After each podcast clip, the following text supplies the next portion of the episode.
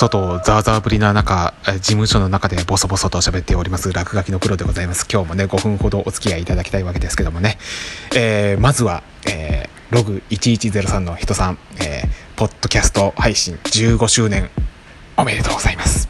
はい。えー、まあそんなログ1103の人さんからね、えー、お題を振っていただいたんでね、えー、早速お答えさせていただきたいと思いますのはいわゆるこう物事を解説する時に言われる、えー、これこれこういうわけですね。どうしてこういうことかと言いますととか、えー、この言い回し、えー、どうしてこういうことと言いますとっていう言い回しがね私どうも苦手。えー、まあよくラジオ番組とかでね、えー、いろんなさまざまなニュースだったりとかいわゆる最近の時事問題に関してのこう解説を喋るのをよく聞くんですけどねその中でよくね、えー、これはどういうことかと言いますとこれはなぜかと申しますとっていうふうにいちいち言うのっているのっていうことをね、あまあ、これ繰り返し言ってる時点でもね、すっごいね、ああ、無駄な喋り方してるなっていうか、自分自身でもイライラしちゃうんですけども。せっかちか、俺。あのー、こういう今のね、あのーとかね、えーとっていう、この間を持たせるっていうのは、ああ、こいつ今、こういう言い回しをすることで、次にどんな言葉を喋ろうかって考えてるなっていうのが、こう、わかるじゃないですか。えー、まあ、それはそれで、まあ、人によっては、うわ、なんか素人臭い喋り方やな。あのとかえーとが多いと、すごい聞いててイライラするわっていうふうに思う人とかもいると思いますし、え、私自身も、まあ、若干、まあ、あのえーとぐらいは、私もね、まあ、素人の喋りだし、えー、個人でポッドキャスト配信されてる方もね、そういう方も多いでしょうよ。まあ、それはそれでいいですよ。うん、フリートークっていうやつはね、まさにそういうものですからね、原稿なしで喋る。だけどね、解説者の人たちっていうのはやはり自分はプロであるとこの物事に対してはものすごい知識があってそれがまるでねこうラッパーが韻を踏むかのごとくにこうつらつらつらつらと喋れるもんだっていうことが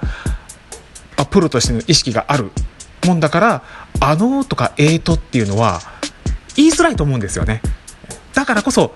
まあ、これはどういうことかと言いますとこれはなぜかと言いますとっていう風にごまかしてるだけちゃうの？っていう風に思っちゃってたんですよね。えそれをさっきツイッターでついつぶやいてしまったらそのログ1103の人さんとあともう一方ノイデンさんこの方教職に疲れてる方のようなんですけども、まあ、そのお二方から反応いただきましてで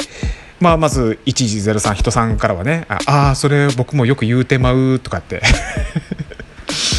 すいません。あの別に、あの、人さんのね、喋り、え、あ、いつもログ一世さん、あの、毎日聞いておりますよ。はい。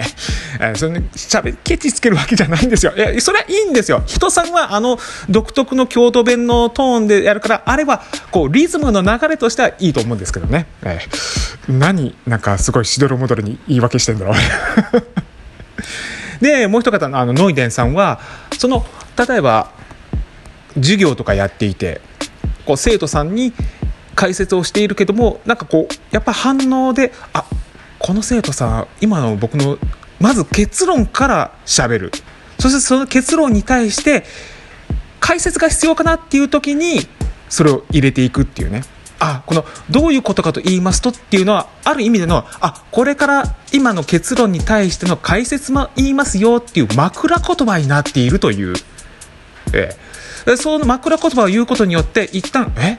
いきなり結論でなんか喋ってて先生何言ってんのかよくわかんねえ。っていう風に生徒の気持ちがこう離れそうになっているところをいやいやいや今これから解説するからちょっと待ってちょっと待ってってこう気持ちこうってこう引き寄せるという意味で、まあ、どういうことかと言いますとっていう風に使うんだっていうような、まあ、多分あのノイデーさんこういう意味合いですよね。というふうに思ったもんですのでね。あなるほど、まあ、ただ単に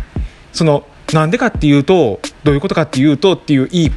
回しにいちいちイライラしてるのが、まあ、自分自身がただ単にせっかち、えー、せかしてるだけっていう俺がなんかそういう待つっていうことにえー、慣れてない、こう、まだ大人になりきれてないっていう、そういう意味なのかななんて思ってね。うん、あ、もう5分経っちゃったよ。まあ、まあ、そんな感じです。どうもすいません、お二方。あの、ありがとうございました。ご反応の方。はい。